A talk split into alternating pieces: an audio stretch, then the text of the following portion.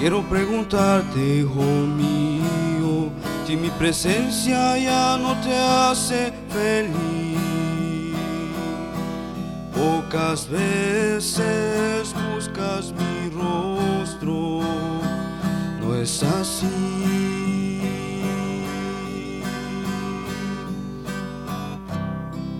He visto también ya no haces mi labor con amor, sino solo como una rutina, nada más.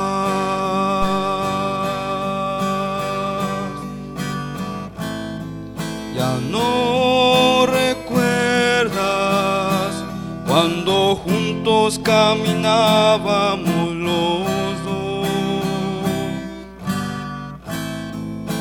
una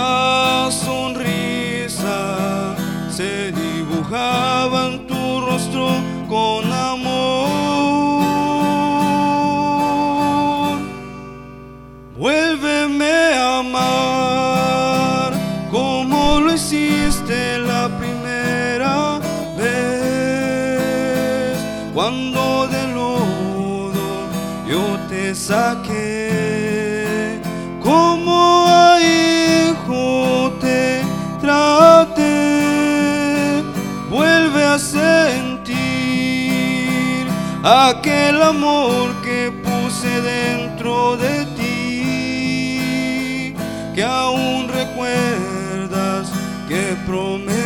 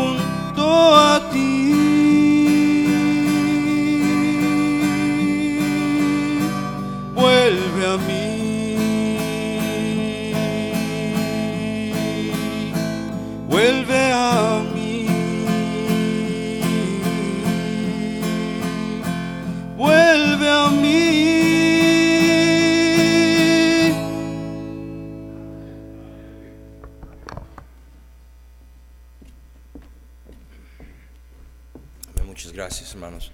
Quiero recordarles que el sábado próximo tenemos ah, un campamento de adolescentes. Eh, la información está en. eh, hay, un, hay un volante, todavía tenemos, sugieres ese volante. Si lo tienen, ¿no? Bueno, ahí está la información, está arriba en la pantalla. Eh, entonces hay un costo de 90 pesos, jóvenes de 12 a 14 años. Y si ocupan más información, acérquese al final del servicio. Habrá alguien en la parte ah, de atrás del templo para eh, tomar su pago o su abono o darles mayor información. Y creo pues es una oportunidad de ah, involucrar a nuestros jóvenes, a nuestros adolescentes, ¿verdad?, en una actividad sana y una actividad donde estará la, la palabra de Dios y otros jóvenes con intereses en las cosas de Dios, ¿verdad? Esto no quiere decir que no puede venir un joven que no es cristiano, puede venir el joven que sea, Ah, eh, lo que queremos es que vengan y que escuchen la palabra de Dios y que encuentren otro ambiente, que vean la diferencia y que Dios les toque el corazón para escoger una vida diferente a la cual tú y yo, muchos de nosotros vivimos, ¿verdad? Porque muchos de nosotros vivimos en el mundo, destruimos nuestras propias vidas, dejamos un rastro de desastres y ahora por la gracia de Dios somos salvos y aquí estamos, ¿verdad? Con una nueva vida en Cristo, pero la vida vieja pues no lo podemos borrar. Algunos de nosotros tenemos, ah, como dicen en inglés, esqueletos en el closet, ¿verdad? O como ustedes dicen en español, cola que nos pisa, ¿verdad? Entonces tenemos a sombra atrás de nosotros que no podemos borrar de la mente por nuestros errores. Pero lo que sí podemos hacer, queridos hermanos, es ayudar a los, los jóvenes, ¿verdad? Que quieren tomar el consejo de no cometer los mismos errores que tú y yo cometimos para el bien de ellos y para el bien de la sociedad, ¿verdad? Y bueno, y sobre todo para la honra y gloria de Dios. En esta noche voy a continuar con la serie que, bueno, más bien la enseñanza titulado Principios Bíblicos para las Normas o para estándares. En cada empresa y en cada iglesia hay normas, hay estándares. Si los publican o no, existen en la fábrica y en el trabajo, donde quiera que estemos, hay normas. Son diferentes, ¿verdad? En una iglesia hay ciertas normas, en otra iglesia hay otras normas. En una familia hay unas normas y en otra familia hay otras normas.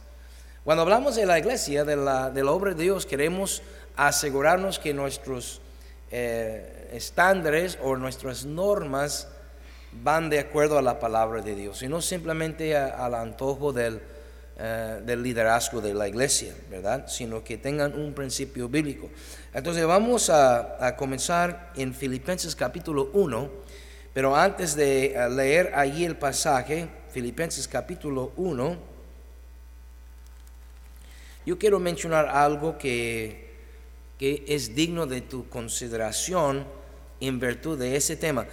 La próxima, en la próxima ocasión que, que yo eh, comparto, eh, excluyendo domingo en la mañana, porque domingo en la mañana yo voy a seguir en el, en el libro de San Juan, ya vamos entrando capítulo 12, pero eh, domingo en la tarde o el jueves, la próxima vez que a mí me toca compartir, ya voy a hablar sobre las normas o los estándares que nosotros tenemos aquí en nuestra iglesia. Creo que sería interesante, ¿verdad? Han escuchado a indirectas, ¿verdad? Han escuchado eh, ahí pruebas nomás de qué es lo que muchos no saben. Bueno, los que están saliendo de la clase de membresía, ahí vieron algunas cosas que tenemos nosotros de, de, estándares o de normas, ¿verdad? Y, pero yo voy a hablar sobre cada uno de ellos y el porqué atrás de ellos. Sobre todo los que son controversiales, ¿verdad? Y este, porque sí podemos mencionar cosas que todos están de acuerdo y pues para qué, ¿verdad? Si todos estamos de acuerdo, no tiene caso hablar esos temas. Los temas que son interesantes son los que eh, unos creen que eso está bien y otros creen que no es necesario. ¿Y por qué el pastor dice esto, verdad? Pero antes de eso, déjenme darles eh, algo para, para lubricar estos engranes que tienen en el cerebro, ¿verdad? A, moverles poquito, como el el aperitivo, ¿verdad? Antes de comer ya la cena, te mandan una ensaladita, ¿verdad? Un taquito, algo ahí, una, una sopita o algo, ¿verdad? Los buenos padres, y en mi bosquejo aquí tengo en paréntesis, pastor, porque la iglesia es como una familia, pero los buenos padres tienen tratos distintos para sus hijos de acuerdo a la etapa de vida de su hijo. Por ejemplo, los recién nacidos hasta, no sé, 11, 12 meses, un año de edad, a los recién nacidos los damos un cierto trato. Los, los, los buenos padres tratan a sus hijos pequeños de una cierta forma. ¿Sí? Diferente que al que tiene 20 años de edad. Amén. Por ejemplo, los recién nacidos cambiamos sus pañales. A de 20 años de edad, pues esperamos que ya no estemos cambiando pañales. El niño chiquito no le preguntamos, ¿qué quieres comer? Porque en primer lugar ni siquiera entiende la pregunta. Y luego cuando comience a entender las preguntas, ¿qué quieres comer? Probablemente no es tiempo todavía de preguntarle qué es lo que él o ella quiere comer, porque lo que quieren es el payecito o la paletita, ¿verdad? O, o tostiloco, no sé, alguna cochinada quieren. Y no les vamos a dar lo que ellos quieren, les vamos a dar lo que ellos necesitan, amén. No, está en cuestión, nadie le va a preguntar a su hijo de dos años qué quieres comer. ¿verdad? Bueno, ahí podrá haber una excepción, ¿no? Pero generalmente, ¿sí me están entendiendo? Al niño pequeño recién nacido, solo hagamos para ellos. El más, el más grande, un año, dos años, tres años, a este niño lo tenemos que mandar. Porque no, no está en una etapa para poder comprender. El niño de cuatro, cinco, seis, siete años, estoy generalizando aquí, a él sí le enseñamos porque él, él puede aprender. ¿verdad? Él, puede aprender a usar el, baño, él puede aprender a comer solo, muchas cosas, hasta vestirse y todo eso. Ya, ya van a la escuela. Ah, adolescentes 8 a 12 años más o menos, con ellos compartimos ya. No nomás los mandamos, no nomás los enseñamos, eh, les hablamos y escuchamos. Y es bien importante escucharles, amén. Los que tienen adolescentes y jóvenes ya, ellos entienden eso. Es bien importante escuchar. Ellos quieren ser escuchados. Y si no los escuchamos, nos van a ir a un lugar, a lo mejor no muy bueno, pero a un lugar donde sí los oyen. Entonces, ah, si usted no tiene esa costumbre, hermana, hermano, preste atención, cállate por un, momento y escuche sus hijos adolescentes. Ellos tienen mucho que decir y mucho que preguntar. Luego, 13, 14, 15, 16, a estos no solamente comparto con ellos, los oigo y yo los ayudo en sus planes. Cuando estaban más chiquitos no me importaba sus planes de ellos, solo me importaban los planes míos para ellos. ¿Se me están entendiendo? Y luego ya cuando ya son ya adultos, 20, 21, 22, 23, ya nada más oro por ellos. Amén. Y si ellos quieren mi opinión, me lo preguntan, se lo doy. Y si no, pues mejor no los doy porque ya están grandes y ya están enfadados de que por 20 años yo estuve diciendo lo que tenían que hacer. Y si no agarraron la onda ya, pues ya es tarde para estarles enseñando. ¿Alguien está escuchando? Los buenos padres tratamos a nuestros hijos de manera distinta. Y no estoy dando una conferencia de la familia aquí, estoy hablando de la iglesia. Igual no se debe hablar ciertos temas o hablar de cierta forma en la presencia de los menores. Yo sé que todos ustedes padres saben eso. No siempre hacemos correctamente las cosas. A veces azotamos ahí la, lengua, ¿verdad? Y hablamos de cierta forma, ciertos temas, delante de nuestros hijos y después arrepentidos, ¿por qué abrí la boca? Y bueno, todos hemos pasado por eso, todos los padres. Pero sabemos que es incorrecto que hay temas que no se deben de tratar delante de los niños. ¿Están conmigo? Es lo mismo en la iglesia. Hay algunos de ustedes que quieren que yo como padre de esta familia, algunos de ustedes quieren que trate yo algunos asuntos aquí públicamente que yo como un padre sabio no voy a tratar. Aquí hay un montón de nuevos en Cristo.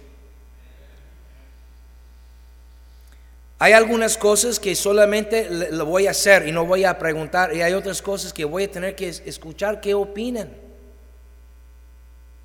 Ahora, si me siguen por un momento, estamos en la introducción, todo está tranquilo, no, se espantan, todo paga igual, amén. Si yo voy recio, si yo voy lento, sale igual, les cobro igual, amén. Y me pagan igual, si quiero o no. Mi hijo nace y le trato y, le hago y crece y, le, trato de enseñar y va creciendo, ya, ya, cambia la forma de mi enseñanza con él y, va creciendo y, al ratito ya no le digo nada. ¿Cuántos de ustedes padres ya sus hijos crecieron y ustedes entienden muy bien lo que estoy diciendo? Llega un momento que uno como padre aunque merece toda la atención y la obediencia de ellos, uno como padre ya no debe decirles nada.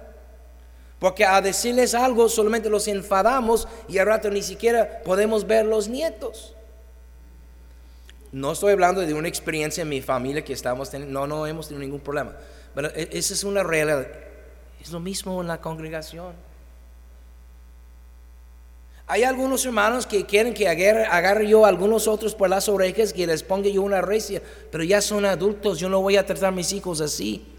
Usted está equivocado. El, el, problema tuyo, tú que me juzgas, el problema tuyo es esto, tú no tienes hijos grandes todavía. Yo sí.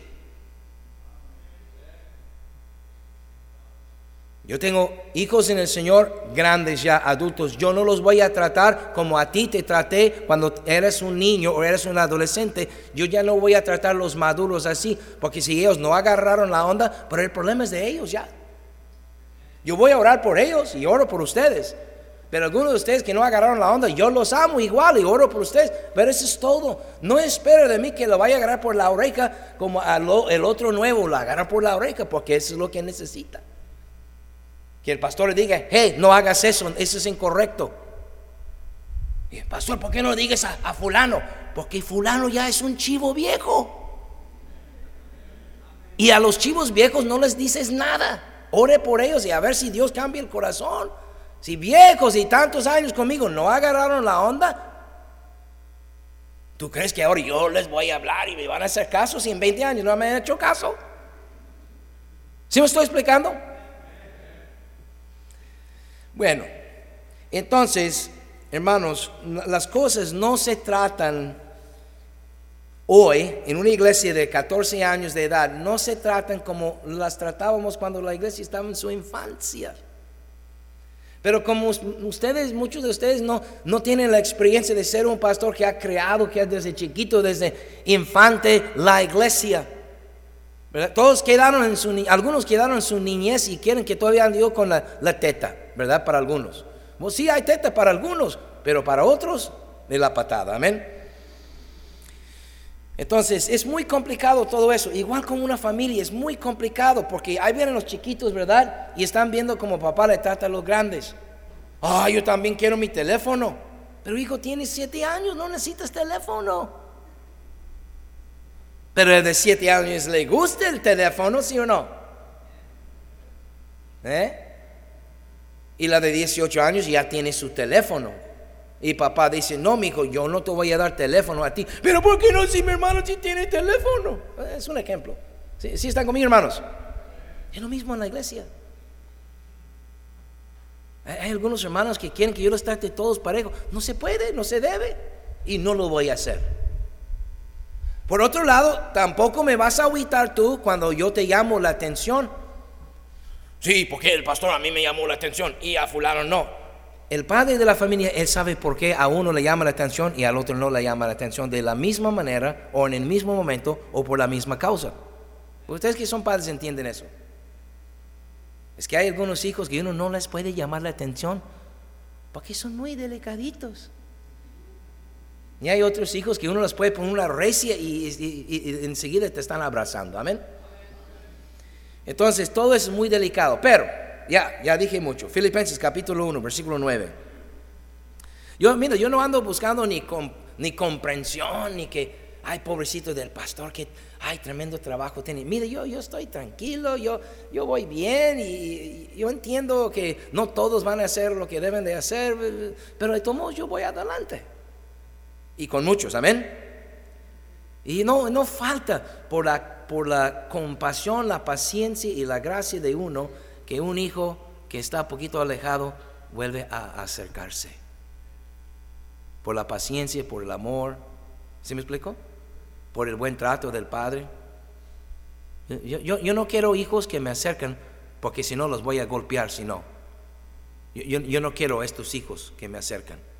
Yo quiero que mis, mis hijos se acerquen porque comprendieron que yo les amo. Filipenses capítulo 1, versículo 9. Y esto pido en oración, que vuestro amor abunde aún más y más en ciencia y en todo conocimiento, para que aprobéis lo mejor.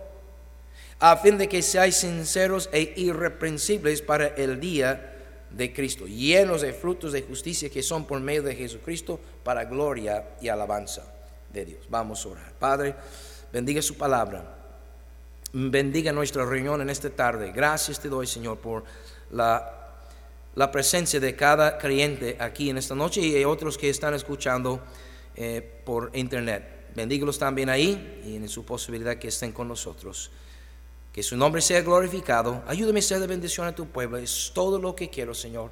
Solo quiero ser de bendición a tu pueblo y glorificar su nombre. En Cristo Jesús. Amén.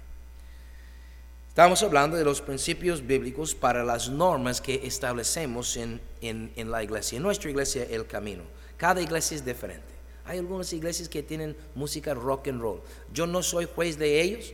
Yo no lo haría, yo estoy en desacuerdo, quiero que sepan claramente, pero si usted viene de una de estas iglesias, yo te amo igual como aquellos que vienen de las iglesias más conservadoras. Mi amor no cambia por eh, el trasfondo de una persona. Tampoco cambia mi amor para la persona por la manera que vienen vestidos. Pero yo voy a decir lo que yo creo, lo que es correcto, ¿verdad? Aquí Pablo está tratando uno de los principios bíblicos que yo he abrazado como lema de mi ministerio. No nomás es un principio bíblico que podemos ver a través de toda la escritura, pero es un lema que yo he abrazado de una manera muy personal, que es la excelencia. Dios es excelente, Él merece la excelencia de nosotros. Dios merece lo mejor de nosotros, hermanos. ¿Sí están conmigo? Y esa es una de las razones que creo que el vestirnos bien sobre todo ordenadamente, sobre todo limpio, sobre todo eh, presentable, no necesariamente la corbata. En nuestra sociedad hoy en día pues todavía cabe bien la corbata. Hay lugares, hay pueblos ah, donde sería una ridiculeza, ¿verdad? Poner una corbata y no lo pondría yo. De hecho, llego a mi casa y lo quito inmediatamente. Lo primero que hago es quito mis zapatos, quito mi corbata, quito mi saco. Llegar una soda, amén. Pero ah, Dios merece la excelencia. Y Dios desea lo mejor de mí. Sí desea lo mejor para mí, pero Él desea lo mejor de mí. Así como yo deseo lo mejor de mis hijos. Bien para ellos y bien para nuestra familia y bien para mí. Dios, a lo mejor yo no merezco lo mejor de mis hijos, pero Dios sí merece lo mejor de mí. Entonces es un principio bíblico que usamos para establecer normas o estándares. Por eso aquí en el plantel es un lugar limpio. Espero que se den cuenta.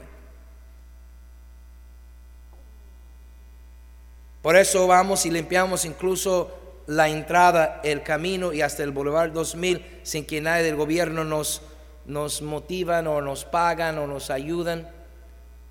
A lo mejor hasta nos critiquen, yo no sé, pero es que no me importa. Yo, yo quiero que cuando gente sale del corredor ven que desde la entrada es un lugar limpio. Y hay un hermano aquí, bueno, hay más que uno, pero hay uno en particular que todos los días en la mañana, antes de que lleguen los niños de la escuela, él está saliendo a limpiar muchas veces. Yo he salido temprano, muchas veces lo he encontrado en el camino yo estoy hablando de seis y media antes de las siete de la mañana y desde aquí, desde la esquina hasta el Boulevard 2000, juntando basura. No necesariamente nuestra basura. Y pienso que mayormente no es nuestra basura. Basura que viene con el viento, ¿verdad? Como algunos de ustedes llegaron hoy, amén. Perdón. Ah, entonces, pero ahí está el hermano. Y de modo que cuando llegan los padres y, y con sus hijos, ellos reciben el beneficio de que llegan a un lugar ordenado, limpio y sus hijos ven un lugar ordenado y limpio y se ponen la idea en la subconsciencia o tal vez en su conciencia de los niños que las cosas de Dios y que la escuela es un lugar ordenado, debe ser un lugar limpio. Amén. Digo dentro de nuestra capacidad económica. Si no tenemos personal para hacerlo o la economía para hacerlo, pues no lo vamos a hacer. Pero mientras la tenemos, Oye, ¿no les parece a usted que, que, Dios merece tener un templo donde antes de llegar a tu templo eh, la, carretera está en buen estado? Por eso eh, los hermanos están ahí llenando los hoyos en el retorno aquí enfrente de, de, de la barbacoa de Borrego. ¿Se han dado cuenta algunos de ustedes de repente un hoyo lleno? Hey, antes yo, yo llegaba así pegando ahí el bordo. Y ahora digo, hey, este hoyo está lleno de concreto. Y paso encima como nada. El siguiente hoyo, hey, también lo rellenaron. No de tierra, de concreto. Lo limpiaron, hicieron un buen trabajo, a lo mejor hasta mejor de los de ayuntamiento. No, nos faltan dos o tres hoyitos más allí. No lo han hecho porque no los hemos traído material, pero ahí tengo mi pick hermano. Ahí está el cemento, hay cuatro sacos más. Es un material especial que estamos trayendo de Gringolandia. Me hace que es el mismo que van a usar para el muro, ¿verdad? Pero bueno, mejor, hermanos, lo podemos hacer mejor. No porque yo lo quiero, Dios lo merece. Y no le hace ningún daño a la gente que tiene carros como viejos carros o carros nuevos igual para no tronar sus amortiguadores y sus llantas y doblar la suspensión abajo pegando estos hoyos. Lo rellenamos y ¿qué tiene de malo? Pero es un principio bíblico, la excelencia. Lo aplicamos a la carretera, lo aplicamos a la limpieza, lo aplicamos a la asistencia a la iglesia. Amén. Lo aplicamos a la vestimenta, lo aplicamos a los maestros en la escuela cristiana. Amén. ¿Sí me explicó? No nomás quiero maestros, quiero maestros de excelencia. Que hablen excelentemente, que visten excelentemente, que lleguen a tiempo que es excelente. Llegar tarde no es excelente pues somos mexicanos y así es México. No, así son algunos que no son excelentes. Pero que es el ejemplo que tú quieres para tus hijos. Ese es el ejemplo que yo quiero para mis hijos. Excelencia, amén. Entonces, cuando estamos desarrollando estándares, por ejemplo, la música, ahí le va, no se ofenden, se van a ofender. De, de algo ofenden todos, amén. O más bien, algunos se ofenden de cualquier cosa. Y Aquí no se para a cantar una persona ni tocar una persona que no cante o que no toca bien, a menos que sea por equivocación. Y a varios he tenido dicho el, encargado de la música, hermano, dile que fulano que no vuelve a tocar. Dile a fulana que no vuelva a subir a cantar hasta que haya aprendido a cantar bien. Yo viajo por todo, por todos lados. Y en los Estados Unidos hay muchísimas iglesias bautistas, ¿verdad?, eh, de hispanos. Y no estoy criticando ni comparándonos, pero hermanos, una iglesia hispana que tiene música como nuestra iglesia, yo no conozco. Yo no conozco. ¿Tu hijo? Yo no conozco. Ah, hay iglesias con mucho más dinero. Yo no sé, a la reina nunca he ido. Yo sé que hay mucha gente ahí de posición de dinero. No he ido a la reina, ¿verdad? Ni veo sus programas en la tele y tampoco lo recomiendo mucho. Pero bueno. A lo mejor ellos tienen, porque tienen mucha gente profesional, pero no sé. Pero las iglesias bautistas no hay ninguna. ¿Y por qué no? Por una sola razón, no tienen ese estándar. Yo sí lo tengo. Ay, pero pastor, usted es muy exagerado. Yo creo que toda la gente debería tener la, la chance de subir y cantar. Cuando usted tiene su iglesia, ponlo así. A ver cuánta gente te queda. Más bien, a ver qué clase de gente va y queda a su iglesia. A mí me han dicho directamente, llega la gente una o dos veces y dice, e-, ese es el lugar donde yo quiero venir porque yo quiero que mis hijos aprendan de lo que tienen. Aquí hay orden, aquí se nota que hay disciplina y nunca he disciplinado a nadie. Y la gente dice, aquí hay disciplina, se nota. ¿Por qué? Por los estándares que hemos puesto. Y la gente que tiene un poquito de, cabeza dicen, yo quiero mis hijos disciplinados, pero los llevan a una iglesia y todos chamacos, yo corriendo allá, los hijos del pastor haciendo un escándalo, y, y todo informal, y ay, que, que, y para allá. ¿Dónde está la disciplina? ¿Dónde está el Dios de orden? ¿Dónde está la excelencia para un Dios excelente? ¿Sí me estoy explicando? Y por eso vienen las normas, por no decir las reglas. Por eso estamos sobre los camiones. Yo, yo, yo entiendo que los, los, choferes de los camiones y luego muchos prospectos nuevos, visitantes, y, no siempre, y, llegan un poquito tarde los camiones, pero por eso estamos todo el tiempo diciendo, hey, tienes que llegar a tiempo, hey, tienes que llegar a tiempo, hey, a tiempo. Porque Dios es un Dios de excelencia y Él merece lo, mejor. Esto fue el número 6 de mi lista de 10. Número 1 era represento a Cristo en todo lo que hago. Número 2 fue debo vivir en santidad porque soy hijo de Dios. Número 3 cristianos no tienen en común con el mundo. Número 4 debo seguir la autoridad ordenada por Dios. Número 5 debo guiarme por la Biblia y no por mis sentimientos. Número 6 la excelencia Dios desea lo mejor de mí. Número 7 Segundo de Corintios capítulo 9 por favor. Yo he tratado de superar, de mejorar mi comportamiento en el púlpito. No porque quiero que me, que me alaban o porque digan, ay, mire el pastor. He tratado de ser un poquito más prudente porque Dios merece eso. Segundo de Corintios capítulo 9, versículo 6 dice la escritura, pero esto digo, el que siembre escasamente también segará como. El que siembre generosamente, generosamente también segará. La generosidad, la generosidad. Dar es un atributo divino. Por eso es una norma que tenemos establecido en nuestra iglesia, primeramente para los líderes, pero creemos que es para todos, pero eh, a los líderes, pues a los líderes de cierta forma los tenemos que, eso es malo decir eso, pero quiero que me entiendan, ¿verdad? Los tenemos que obligar.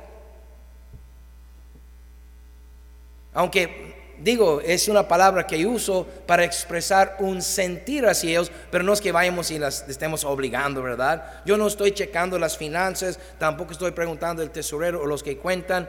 Ah, eh, a ver si el maestro de la clase eh, de, fulana está diezmando, está dando fielmente su, su ofrenda.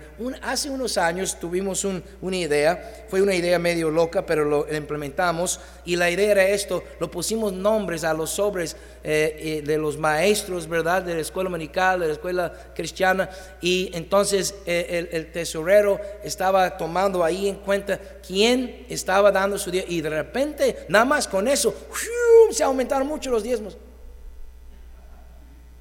O sea, ya que supieron que íbamos a rezar su sobre con su nombre,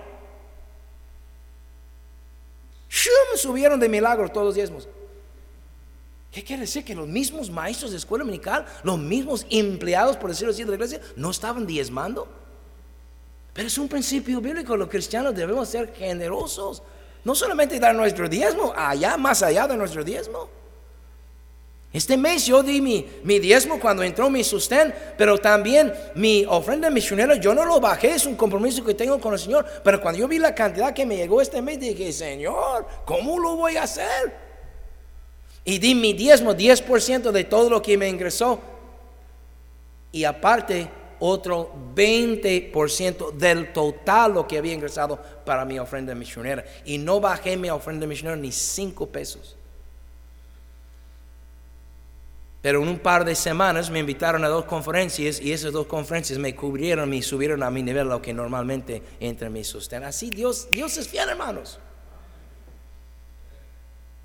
Entonces, creo en la generosidad. Es un principio bíblico que tenemos que aplicar entre las normas de nuestra iglesia. Ok, número 8. Romanos capítulo 12. Romanos capítulo 12.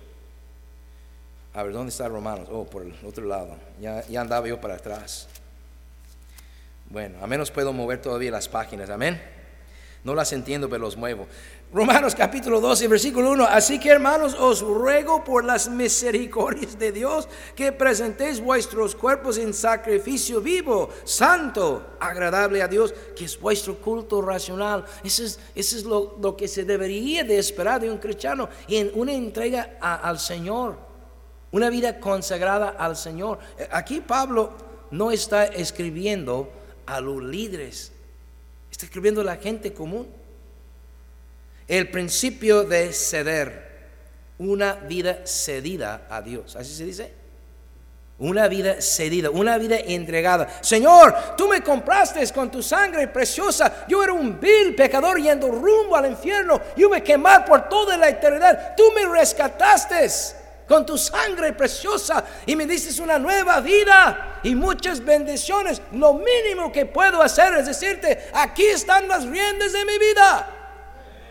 Y déjame decirte eso. Eso es lo que más te conviene.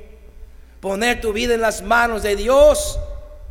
Porque Dios siempre desea lo mejor para nosotros y tiene un plan como vimos en la mañana. Y si usted no vino en la mañana, debería de ver la predicación ahí por Facebook en lugar de los chismes que ves ahí. Y Dios tiene un plan hermoso para mi vida. Lo mejor que pude haber hecho yo, aunque me trajo a Tijuana. No, se me dicen de antemano, no vengo. No me entrego al Señor, no, te, mire, te entregas a mí, te voy a mandar a Tijuana con la raza. Yo no voy. Yo tuve una muy mala experiencia aquí en Tijuana cuando yo no era cristiano y mi esposa igual. No, hombre, pero el Señor me, fue trayendo, me fue trayendo, me fue trayendo, me fue trayendo. O sea, sí, cedí mi vida, sí lo entregué y me fue trayendo. Y cuando menos pensé, aquí estaba en Tijuana. Pues ya ni modo, ¿verdad? Es un principio para establecer normas y estándares en nuestra iglesia, primeramente para los líderes, porque hermano, no, no podemos decir a la congregación, haz tal y cual, y los líderes no lo hacen. Tenemos que enseñar primeramente los líderes a hacer tal y cual. Amén. Y ellos, por ejemplo, enseñan a los demás. A, mí me gusta el testimonio de la hermana Ana Peña y, también de la hermana Maricela y, y, algunas otras hermanas que llegaron nomás, llegaron y vieron las hermanas y dijeron, up, faldas. Ah, tú puedes venir en pantalón, tú puedes venir en, casi cualquier cosa, ¿verdad? En bikinis. De, ustedes en la mañana dijeron que no en bikinis, amén. Pero ah, nada más ven las hermanas y ven un ejemplo, ven la esposa del pastor y dicen, parece que vestidos o faldas aquí en esta iglesia. Pero ¿por qué? Bueno, más adelante vamos a hablar del porqué de eso, ¿verdad? Entonces, nos vean con unas vidas entregadas al Señor y las demás también comienzan a hacerlo. Eso es lo que más te conviene para tus hijos, que te vean a ti entregado al Señor. No, no seas como mi mamá, que descansa en paz, está ya con, el Señor, ¿verdad? Pero no, no seas tú como mi mamá. Hijo, no vayas a fumar porque es malo.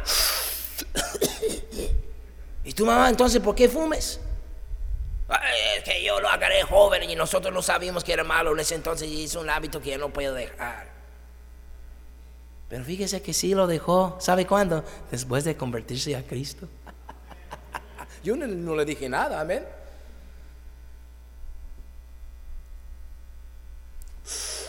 Hijo, no vayas a fumar, ¿verdad?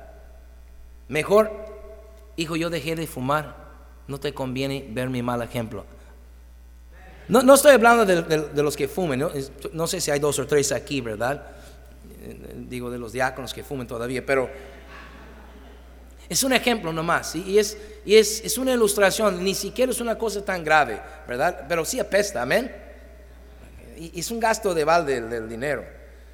Si quieres fumar, hubieras venido cuando teníamos los incendios aquí, amén, para ayudar a apagarlo. Entonces, número 8, el principio de ceder. Unas vidas cedidas al Señor, ese hermanos, wow. Entonces, queremos líderes que tienen vidas cedidas. Eh, ¿Cedidas? Sí. Este, entonces, no, ¿cómo? Entonces ahí entre, si hay entre, entre los líderes, ¿cómo vamos a tener líderes que se ve que no están rendidos al Señor?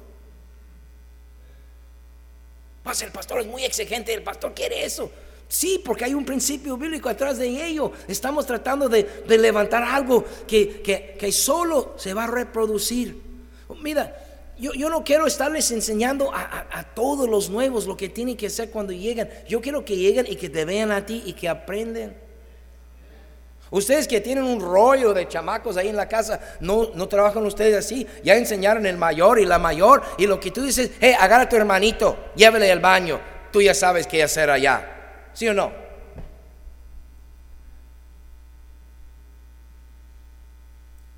¿Sí? Número 9, Mateo 28. ¿Están contentos, hermanos? Qué bueno. Sí se les nota. Mateo capítulo 29, de verdad se ven contentos. Ya, ya se quitó el viento, ¿verdad? ¿No? Ok. Mateo capítulo 28, versículo 19. Cristo hablando, por tanto, id y hacer discípulos a todas las naciones, bautizándolos en el nombre del Padre y del Hijo y del Espíritu Santo, enseñándoles que guarden todas las cosas que os he mandado. He aquí, yo estoy con vosotros todos los días hasta el fin del mundo. Amén. Por tanto, id y haced discípulos. Hay un mandato y el propósito principal de una iglesia en cuestión de su trabajo, porque pues el, el, el propósito principal de todas las iglesias y todos los cristianos es glorificar a Dios. Pero ahora hablando de qué hago aparte de aleluya y, alabanza, y eso es muy importante. Pero, ¿qué más hago? Bueno, aquí hay un mandato esa es la gran comisión, esas son las últimas palabras de Cristo. Le encargó expresamente a sus discípulos ir y hacer discípulos a todas las naciones. Yo quiero que todos escuchen el Evangelio y por eso en nuestra iglesia tenemos algo de, de, programa, algo de normas. Por eso algunos se enfadan. Ay, el pastor quiere que todos seamos ganadores de almas. No, eso no es cierto. Cristo quiere que todos seamos ganadores de almas. Él lo dijo, no yo. Yo tengo que obedecerlo igual como tú. Y hay muchas veces que a mí no me gusta salir y hacerlo, pero tengo que hacerlo porque es un mandato del Señor, es un principio bíblico y por eso no, no los podemos obligar porque ya son grandes. A los chicos los obligamos, pero a los grandes, cuando tú estabas chico, hermano, te obligábamos a ir a, usted quería ser maestro, usted quería cantar en el coro o especiales o tocar en la orquesta, eh, etcétera. Entonces, usted quería un ministerio, era una obligación, pero ya han crecido, ya no los puedo obligar, ya no quieren ir a ganar almas. Hay algunos por años salían con nosotros a ganar almas, ya crecieron, yo les enseñé el camino correcto. Lo hemos provisto siempre oportunidad de eso. Hay un encargado haciendo un tremendo trabajo. Hermano Pablo en el evangelismo. Hay un apoyo tremendo en transporte en organización. En folletos gastamos miles y miles de pesos en, en folletos. Usamos como 8, no sé, 10 mil folletos por mes, ¿verdad?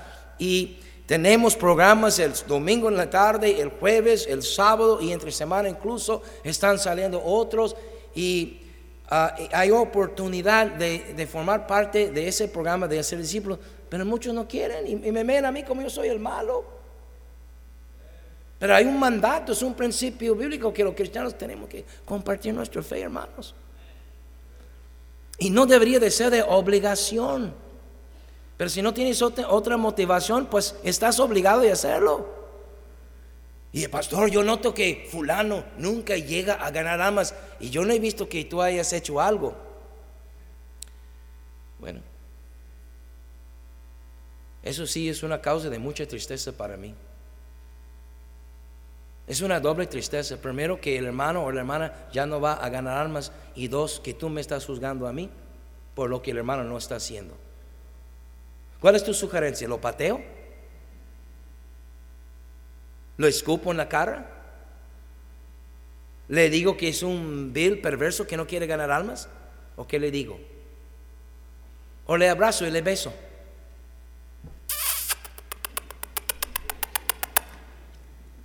Por favor, hermanito, vaya a ganar almas con nosotros. Ni modo que no lo mencionamos.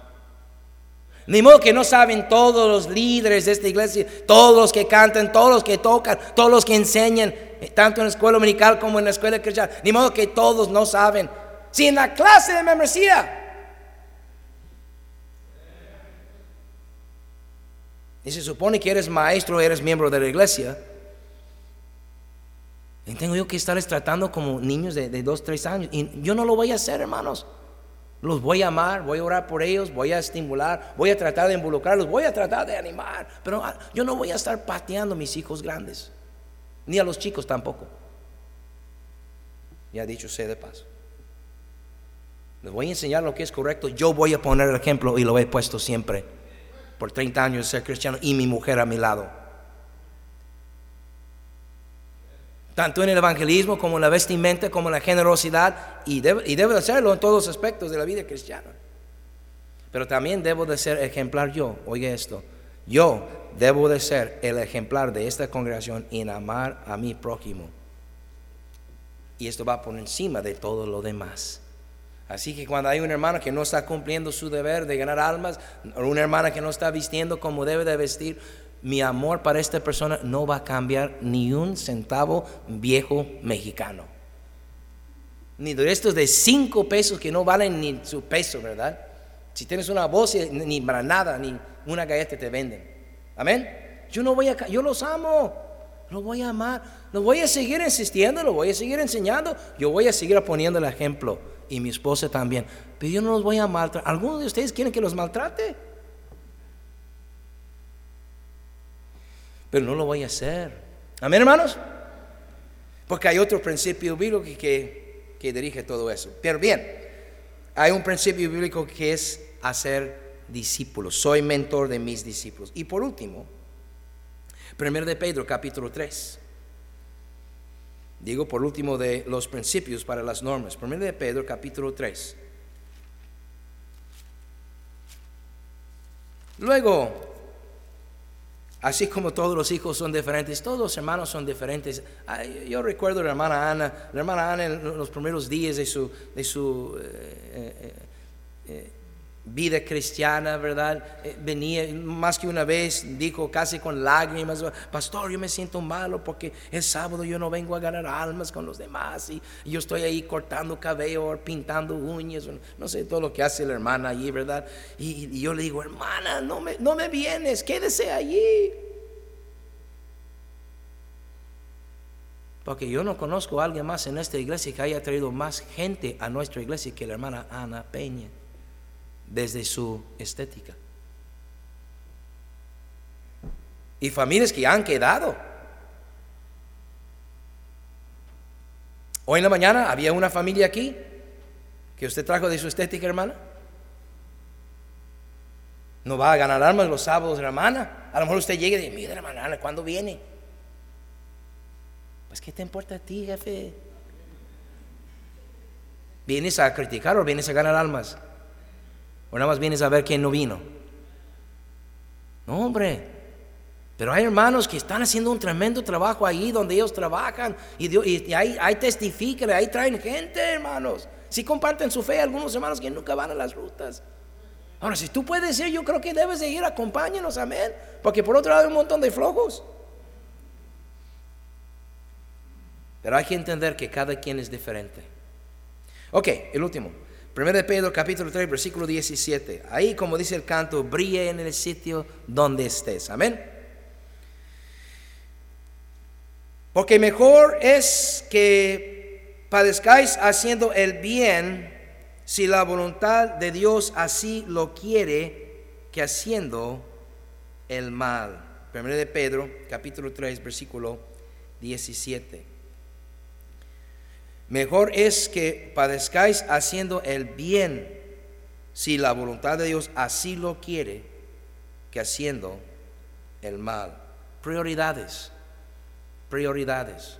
Mira, no, no nos conviene humanamente hablando, secularmente hablando, carnalmente hablando, mundanamente hablando, temporalmente hablando, no nos conviene asistir a todos los cultos de la iglesia. Pero es mejor sufrir un poco haciendo el bien que no hacerlo. Es mejor poner a Dios en primer lugar. Yo los amo igual, yo quiero que sepan eso, yo no amo a nadie menos, yo no estoy comparando y menos comparando mi vida a tu vida. Pero cuando yo me convertí a Cristo, nadie me dijo, yo no era el del instituto bíblico todavía, nada de eso yo fui con mi, patrón y yo le dije, patrón, los domingos yo no voy a estar trabajando ya. Y me dijo, ¿por qué? Porque los domingos cuando yo trabajaba en aquel entonces, 87, 88, en ese entonces estaba ganando casi los 20 dólares la hora. Un domingo era tiempo y medio, 30 dólares la hora. En el 87, 88, 30 dólares la hora. Hoy en día es un montón de lana. Imagínense, hace 30 años.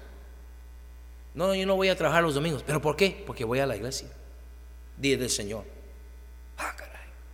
Y dejé de trabajar los domingos. Me involucraron, eh, eh, como de trampa, en el ministerio de los autobuses. Amén. Algunos de ustedes también hicieron trampa y están trabajando ahí en las rutas. Hermano, nada más dame un ride a mi ruta y luego te bajan del carro y ahí andan dando folletos. Bueno, me involucraron en el ministerio de los autobuses y me quedé de jefe. Yo terminé siendo el encargado del ministerio de autobuses pues todo el trabajo de los autobuses es el sábado. La visitación es el sábado. Y ya tuve que decirme, jefe, ¿sabe qué? Ya no cuenten conmigo los sábados. Tal vez, le dije al principio, tal vez de vez en cuando un sábado. Porque la verdad, yo sí pensé en los 30 dólares la hora. Un sábado que trabajaba 10 horas eran 300 dólares. Un miserable sábado, 300 dólares. ¿Usted no lo piensa? ¿Usted lo piensa por 300 miserables pesos? Claro que lo pensaba yo. Amén. Pero llegó un momento, le dije, ¿sabe qué, patrón? No cuentes conmigo los sábados. Y Dios siguió orando en mi vida y llegó un momento que, mira, patrón, yo, yo, yo quiero ir a, estudiar. Yo no estaba pensando en ser pastor, ni misionero, ni esas cosas raras, ¿verdad? Yo solamente quería, eh, quería saber más, quería prepararme un poquito más. Sí estaba sirviendo ahí en, en mi ruta eh, X, pero dije, yo voy a tomar unas clases y, lo investigué y el lunes y el martes eh, mi mismo pastor iba al instituto bíblico y podía agarrar raite con él porque estaba lejitos y ir con él a las clases y Ah, entonces dije, mi patrón, ¿sabe qué? Los lunes y los martes necesito descansarme para ir a estudiar en el instituto. Me dijo, ya no trabaja los domingos, ya no trabaja los sábados, vas a descansar el lunes y martes. ¿Cuándo vas a trabajar? Pues el miércoles, el jueves y el viernes. No, dice, no me vale. Porque tengo que pagar el workman's camp, tengo que pagar la, la camioneta, tengo que pagar esto y lo otro. Ya no me vales, me dijo. Le dije, mire patrón, yo quiero darles gracias por los por los 10 años que me has dado trabajo y todo, y yo, yo entiendo, yo pensé que probablemente este iba a suceder, y entonces está bien, estoy dispuesto, y saqué las llaves de su camioneta, y se les dije que nada más voy a sacar dos, tres cosas de ahí del, pickup que son míos, y, y, ahí está todo su equipo, y, agradezco mucho, y, dejé las llaves, y él quedó callado, y iba saliendo de su oficina, no un juego, yo ya, ya había renunciado, yo iba saliendo cuando me dijo, Bob, momento, ven, ven, ven, ven, ven, ¿cuánto duran las clases?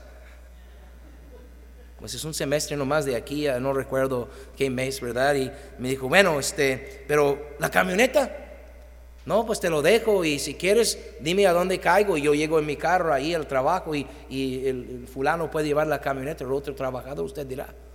Y así lo hicimos. Ya nada más estaba trabajando los miércoles, los jueves y los viernes. ¿Y pastor, te alcanzaba el dinero? Claro que no. No estaba acostumbrado a tener LAN, no, ya no me estaba alcanzando. Y después de un mes le dije, ¿sabe qué, patrón? ¿Qué? Ocupo un aumento. ¿Cómo me dices? Casi te renuncies y ahora me dices, ¿quieres un aumento? Sí, porque no me está alcanzando. Pues claro, pues no trabajas. Claro que no te alcanza. En la historia de la empresa, y una empresa de muchos años, más de 50 años, lo comenzó su papá y él lo siguió. En la historia de la empresa nunca habían dado un aumento de más de 50 centavos americanos por hora. A mí me dio un aumento de un dólar. Ya no trabajaba los domingos, no trabajaba los sábados, no trabajaba los martes y los, lunes y martes no trabajaba. Nada más miércoles, jueves y me da un aumento de un dólar la hora. Y nunca me corrió.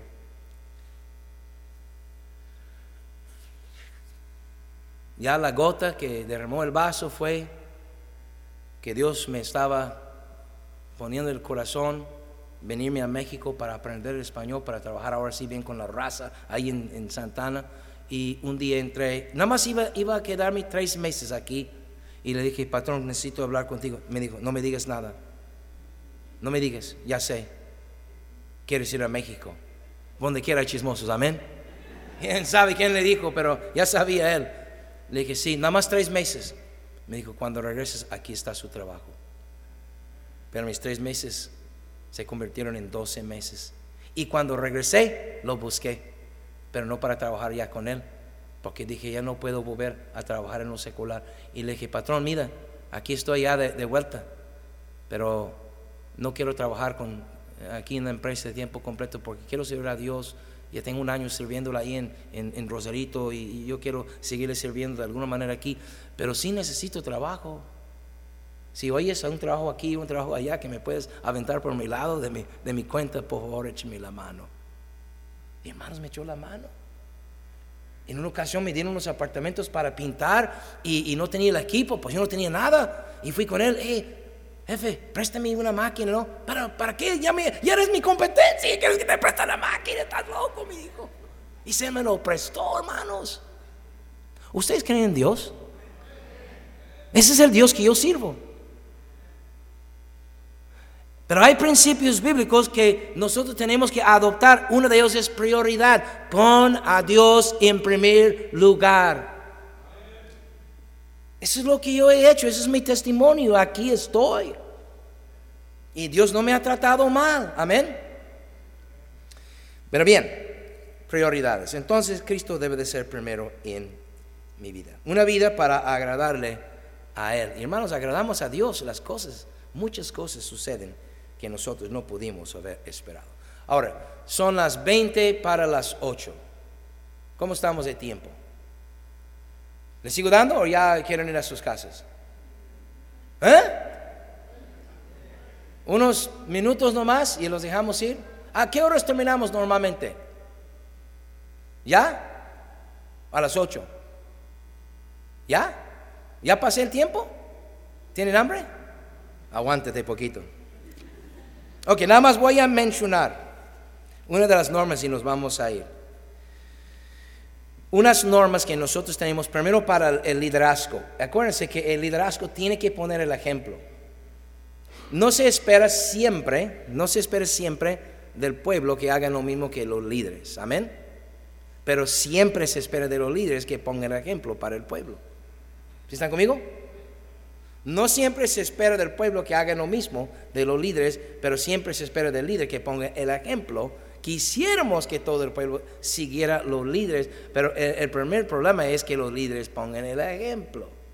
Por eso, número uno, queremos que los líderes de nuestra iglesia sean miembros de la iglesia. Asegurarnos que están de acuerdo con la doctrina, con la filosofía, con la música, ¿verdad?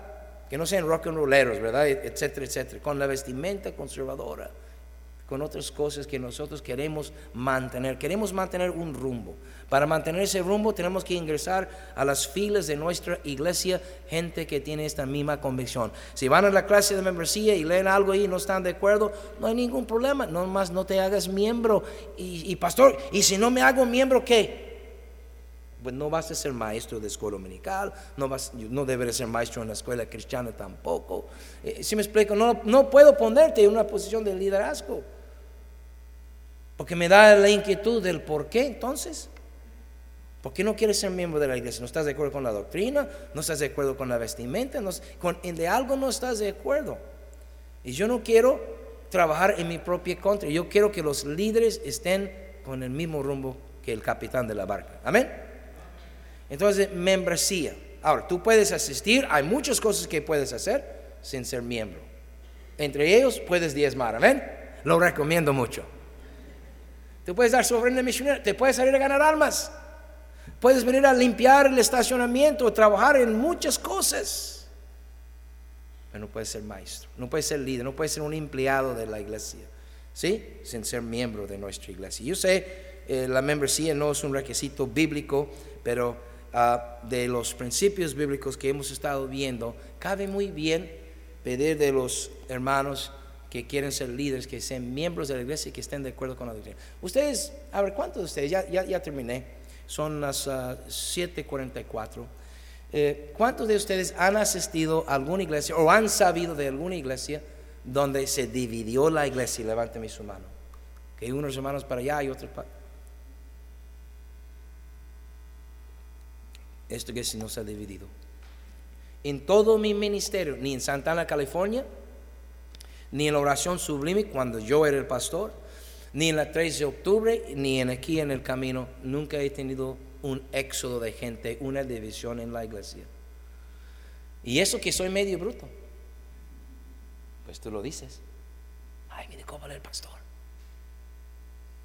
Si fuera yo más amable, ¿qué tendríamos? Amén. Pero ¿por qué no hemos tenido una división? Porque en muchas iglesias el pastor y el liderazgo de la iglesia no está cuidando quienes están ingresando en posiciones de liderazgo y de influencia. Cualquier persona es bienvenido aquí, aunque sea pentecostés, aunque sea mormón, aunque sea testigo de Jehová, no, no vendría en un testigo de Jehová, aunque sea lo que sea, la doctrina que creen, la música que escuchan, todos son bienvenidos aquí pero no los vamos a poner en una posición de liderazgo o de influencia donde van a comenzar a ganar su grupo. Porque es lo que sucede. ¿Cómo creen ustedes que suceden las divisiones? No suceden nomás a la suerte. No, hay, una hermanita ahí, ¿verdad? O un hermanito ahí que se descontente con el pastor y comience, mira, nunca visiten a nadie, pero de repente están molestos con el pastor y comiencen a visitar a los hermanitos. ¿Con qué fin? Para, para platicarles su desacuerdo, ¿verdad? Y al rato tienen tres, cuatro, cinco familias ahí en desacuerdo. Y ellos también comienzan a visitar otras familias y están quejando que el pastor esto, que el pastor el otro. Ya, ya, sí, cierto, es cierto. También yo lo he notado. Ah, también a mí me trata así. Y, y al rato, wow. Por eso hay normas. Por eso hay cuidado. No, miren, no es por mí.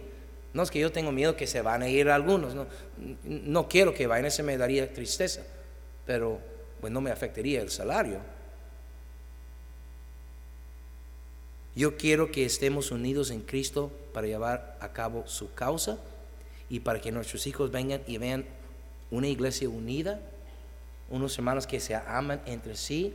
Espero que no andan allá, ¿verdad? Mordiendo al uno al otro y menos tacos del pastor, ¿verdad? Entonces, para eso, eh, eh, mira, en su propia familia, algunos de tus hijos te salieron en tu contra. Y nada más tienes tres, o cuatro, o dos, o uno. Yo tengo 500. y los tuyos se formaron en tu hogar bajo tu liderazgo. Muchos de los míos se formaron en otro lugar, en otra iglesia. Amén. No, digo, no, no se lo digo para que, ay, pobrecito el pastor. No, no, yo, aviéntemelo la bola, yo lo pego, amén.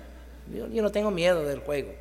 Nada más se los digo porque sí, hermano, si es necesario las normas, si es necesario disciplina, si es necesario eh, eh, tenernos un rumbo. Amén. Y pues vamos viendo. Ok, vamos a orar y terminar así. Padre, gracias.